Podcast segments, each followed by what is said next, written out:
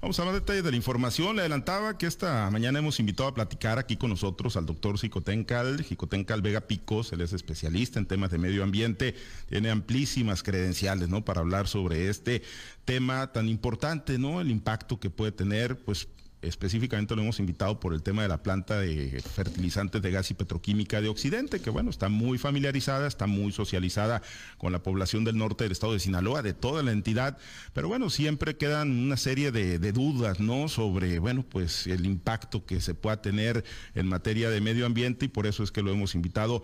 Doctor, bienvenido, gracias por acudir, buenos días. Buenos días, muchísimas gracias por la invitación, a la orden. No, muchísimas gracias, doctor. Pues primero que nada, digo, con todas las, las credenciales, ¿no? Cuenta con maestría en ciencias por la Universidad de Strasbourg de Pensilvania, en manejo de vida silvestre, maestría en planeación ecológica por la Universidad de Pensilvania, doctorado en gestión ambiental por la Universidad de Extremadura, España, graduado con honores, eh, ha sido asesor nacional e internacional en organizaciones como Ramsar, Fundación Mitsubishi, Fundación Packard, Servicio Pesca y Vida Silvestre de los Estados Unidos y Sistema Forestal.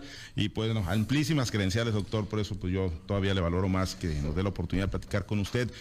La planta fertilizantes, vamos al grano, de GPO, contamina, daña el medio ambiente. No, en lo absoluto. ¿Por qué no?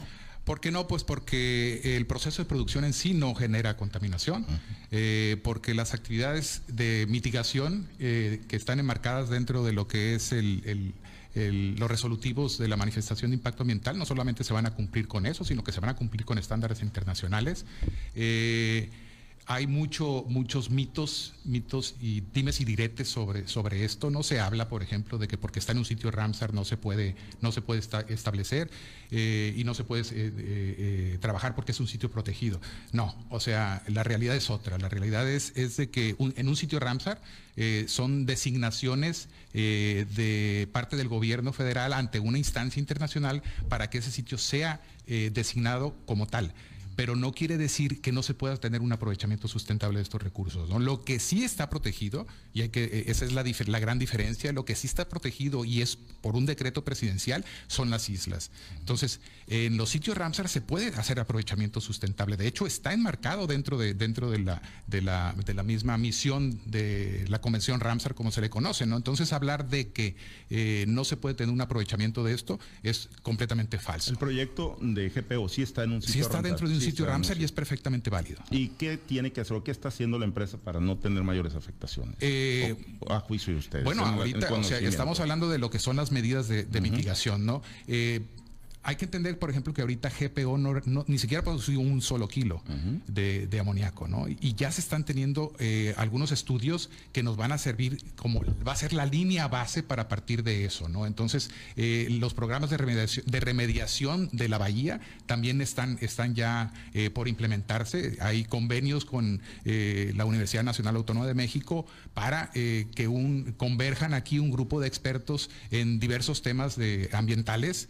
Eh, en diversas áreas del conocimiento eh, que van a ser eh, trabajos precisamente para remediar la, problemática de contaminación que se tiene en, este cuerpo lagunar. ¿no? Entonces, estamos hablando de, inversiones en pro de la conservación de, los recursos naturales que no se han dado y no, se, y, no, y no creo que se vayan a dar en el estado de Sinaloa. O sea, estamos hablando de inversiones de 250 millones de pesos en los próximos 10 años, abocados solamente a, lo que son los remediar la, problemática ambiental de contaminación que tenemos en esa zona. Ahora, hay proyectos en otros lugares, en otras latitudes, doctor, que pues eh, nos ayuden a la gente que vive en el municipio de Ahome, la gente que vive en Topolobán puede decir, ah, es que ya lo han hecho y no hay afectaciones al medio ambiente, han desarrollado plantas. Bueno, eh, vamos, a, vamos a, dar un ejemplo muy sencillo porque somos un estado productor de camarón de granjas acuícolas. Entonces, hay estudios que se han hecho, por ejemplo, para ver eh, si realmente impacta o no impacta la salinidad en, los cuerpos de agua. Hay estudios que se han realizado para determinar si el, incremento en la temperatura eh, en esas granjas acuícolas eh, afecta o no afecta al camarón. Y tenemos, o sea, somos el estado, uno, el segundo estado de más producción de camarón en granjas acuícolas. Entonces, hablar de que en, la bahía de Oguira, porque se va a vertir eh, agua caliente, como, como se dice, eh, 2.000 metros cúbicos o 1.600 metros cúbicos eh, por hora en una alberca de 2.400.000 litros de agua, pues es una falacia, ¿no? El, decir que, se, va, a impactar los, al, camarón. Eh, hay medidas de mitigación eh, muy estrictas que cumplen, como había repetido yo, que cumplen no solamente con la normatividad nacional, sino con normatividades internacionales. Entonces, más que preocuparnos, nos deberíamos de ocupar por implementar estas medidas que se están ya eh, trabajando de manera colegiada con investigadores para poder de este, remediar eh, la problemática que tenemos. Los directivos de, Gas y Petroquímica de Occidente han insistido que, no nada más no va a haber un impacto negativo en el medio ambiente, sino que además va a haber beneficios para el medio ambiente. Exacto. ¿es, real esto? Sí, claro. O sea, con estas medidas de conservación y de protección que se están ya trabajando, repito, por ejemplo, nosotros elaboramos el plan de conservación de aves, pero así como este hay, plan de conservación de delfines, hay el plan de conservación de o mamíferos marinos, hay plan de conservación de, de tortugas y se van a implementar otros otros otros programas Programas de reforestación de manglares, eh, programas de saneamiento, eh, etcétera, etcétera, ¿no? Entonces todo esto, cuando nosotros trabajamos en, medidas de remediación, los ecosistemas responden favorablemente y eso, y eso te da una mayor productividad y un mejor aprovechamiento de, estos, de estos recursos, ¿no? estamos hablando de la sustentabilidad y en la sustentabilidad tenemos que visualizar los tres ejes de la sustentabilidad, el aspecto social que se va a incluir, el aspecto ambiental que se va a trabajar también en él y el aspecto económico, ¿no? Entonces eh, tenemos estos tres ejes en este, en este proyecto, es un proyecto que yo considero que es sustentable, eh, perfectamente compatible con el uso de los recursos naturales y, eh, y, que encima de eso está comprometiéndose para tener este, este tipo de acciones de remediación en, en, los ecosistemas. Ha pasado por largos procesos eh, judiciales la empresa con amparos que se han tramitado, que han tenido que dirimir autoridades incluso pues que se supone que también tienen relación y especialistas en temas de medio ambiente, todas las condicionantes, todas las normas oficiales, todos los criterios que, que marca el lineamiento de la Semarnat se cumplen en esta planta? Sí, claro, claro. O sea, yo creo que en, Sinaloa probablemente eh, GPO es una de las empresas que ha sido sometido a mayor escrutinio eh, por parte de las autoridades federales e inclusive por parte de, la sociedad en general, ¿no? ¿Por qué? Pues porque por toda la controversia que se ha generado y que eh, yo puedo decir que mucha de esta controversia, si no es que toda esta controversia ha sido con, en base a infundios, ¿no? en base a, dimes y diretes. Hay, hay muchísimos temas eh, que tocar en, este aspecto. ¿no? Eh, el principal que se ha manejado más es esto de los sitios, de los sitios Ramsar, ¿no? que en los sitios Ramsar no se puede hacer actividades económicas. ¿Por qué no? O sea, si Guerrero Negro, por ejemplo, es la segunda salina más importante del mundo, y no solamente está en un sitio Ramsar, sino que está en una reserva de la biosfera.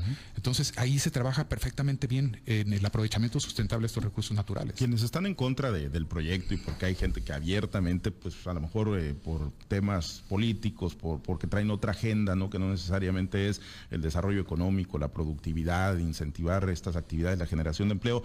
Pero bueno, ha habido muchas versiones, doctor, aquí, quizás usted esté familiarizado con muchas de ellas. Algunas de, de ellas dicen es que va a explotar la planta y hasta 50 kilómetros puede llegar a afectar. Eso es falso. O sea, la planta, el, giro de la planta en, la, Ley General de Vida, la Ley General del Equilibrio Ecológico, eh, es, establece y en el reglamento de impacto ambiental establece que la planta, por el giro que es, es una planta de, riesgo, ¿sí? Y en las, eh, por tanto, tiene que hacerse eh, estudios sobre riesgo ambiental. Y el riesgo ambiental eh, se tiene, el estudio que se tiene que hacer, el modelaje que se tiene que hacer, parte de lo que se conoce como el peor escenario. ¿Sí? Pero es imposible que la planta explote. Entonces, se parte del peor escenario y el peor escenario es, es ese, que se, ese, que se está manejando, pero para implementar las medidas preventivas que pudiesen. O sea, nosotros partimos de lo, de lo peor que no va a ocurrir para poder decir qué es lo que se va a hacer. Pero el, el gas, o sea, el, amoníaco en sí ni siquiera explota. O sea, estamos hablando de un líquido que se maneja a menos de 30 grados centígrados. Es imposible que, eso, que eso suceda. El sistema de producción en sí tiene diferentes medidas de seguridad. Estamos hablando de estándares elevadísimos. Y por darte un ejemplo, en México cuando se producía amoníaco por parte de Pemex hace años de eso, eh, nunca ha existido un accidente como el que se, como el, como el que se está hablando aquí, ¿no? Y si estamos hablando de que esta planta maneja estándares internacionales eh, y eh, van a establecer aquí la planta más segura del, mundo, entonces yo no veo ¿por qué preocuparnos? Más que preocuparnos, lo que deberíamos de hacer es ocuparnos, eh, prepararnos para que esto, esto se haga una realidad. ¿Por qué? Porque esto es en beneficio de Topolobampo, es en beneficio de, la ciudad de los Mochis, de Ahome, de Sinaloa y de México. O sea, vamos a lograr la autosuficiencia alimentaria, entre otras cosas. Estamos platicando con el doctor eh, Jicotenca Alvega Picos, especialista en medio ambiente, sobre la planta fertilizante de, de GPO, así Petroquímica de Occidente en Topolobampo. Pues ya nos ha dejado muchas cosas claras, doctor. Entonces, recapitulando, ¿cuáles serían los beneficios a su juicio? Porque digo, entiendo que va a haber beneficios, no, no nada más, no hay un impacto negativo, hay beneficios. Recapitulando, ¿cuáles serían? Yo creo que es una planta, es una, es una empresa que eh, maneja la sustentabilidad ambiental. Eh, y partiendo de eso, eh, vamos a tener beneficios ambientales, un programa, como lo había repetido, de restauración de ecosistemas muy importante, único en, México, podría decir yo. Eh, y partiendo de ese, de ese punto, vamos a tener beneficios sociales, económicos. es una planta que se conoce como, o una empresa que se conoce como una empresa tractor. Quiere decir que detrás de todo esto va a haber un bagaje de negocios que se van a ver beneficiados de, de, la misma operación de la planta, ¿no? Que le van a dar, proporcionar las llantas, que alimentos, que hospedaje, que eh, gasolina, qué sé yo, o sea, no sé mucho de cuestiones económicas, pero lo que sí sé es de que la derrama económica que va a dejar para el municipio y para el Estado y para México es, significativa e importante. Muy bien, pues seguimos pendientes, doctor, atentos y muy en contacto. Muchísimas gracias, seguiremos platicando. Gracias, doctor.